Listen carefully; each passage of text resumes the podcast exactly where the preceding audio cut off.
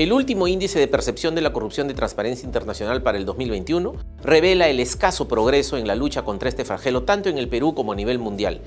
que afecta seriamente a la administración pública de los estados de todos los continentes en plena pandemia por la COVID-19 y en el cual en nuestro país, como resultado del análisis de otras 180 naciones en el mundo, ha obtenido una puntuación de 36 puntos sobre 100, lo que refleja que aún persiste una alta sensación de corrupción en nuestra sociedad. La corrupción ha afectado gravemente los cimientos de las instituciones en los tres niveles de gobierno en el Perú y le ha quitado por décadas muchas oportunidades a nuestros ciudadanos, a nuestras comunidades, porque los fondos que deberían usarse para garantizar los servicios y bienes a la ciudadanía terminan pues en los bolsillos de personas inescrupulosas. Ello hemos podido concluir de las estimaciones realizadas por la Contraloría General sobre los perjuicios económicos causados al país por la corrupción y la inconducta funcional, que en el año 2020, en plena pandemia, ascendieron a más de 22 mil millones de soles, es decir, 12 de cada 100 soles que se ejecutan en el presupuesto público se pierden. Además, casos como el revelado por la Contraloría General respecto a las transferencias fantasmas nos han ratificado que existen comportamientos ilegales sostenidos que suscriben funcionarios y servidores públicos que han permitido la transferencia irregular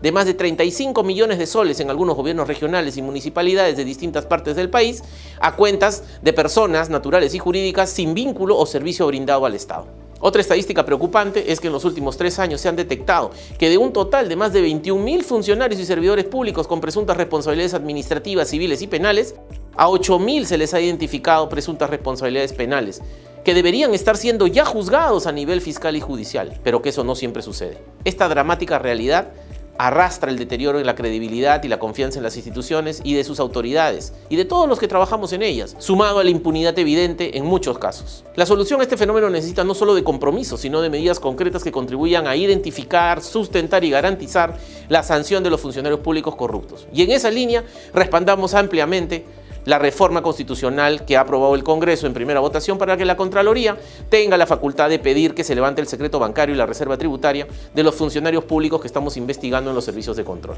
Esta iniciativa, que se da en un escenario en el que necesitamos empezar a ver y analizar a las personas, a los funcionarios, servidores públicos y a su entorno, con evidente participación en casos de corrupción e irregularidades en el manejo de los fondos del Estado. Y para ello necesitamos acceder a información que nos permita calcular el desbalance patrimonial y conocer a dónde va el dinero perdido? ¿A dónde va la plata de la corrupción? La coima producto del mal uso de los fondos públicos. No se trata pues de acceder a información de cualquier ciudadano, como a veces se ha equivocadamente mencionado, sino únicamente de quienes administran fondos públicos y están inmersos en una acción de control. Esta facultad no debe hacer temer al funcionario público honesto y competente que cumple con las normas vigentes para la buena, eficiente administración y gestión de los recursos públicos. Porque como ustedes bien saben,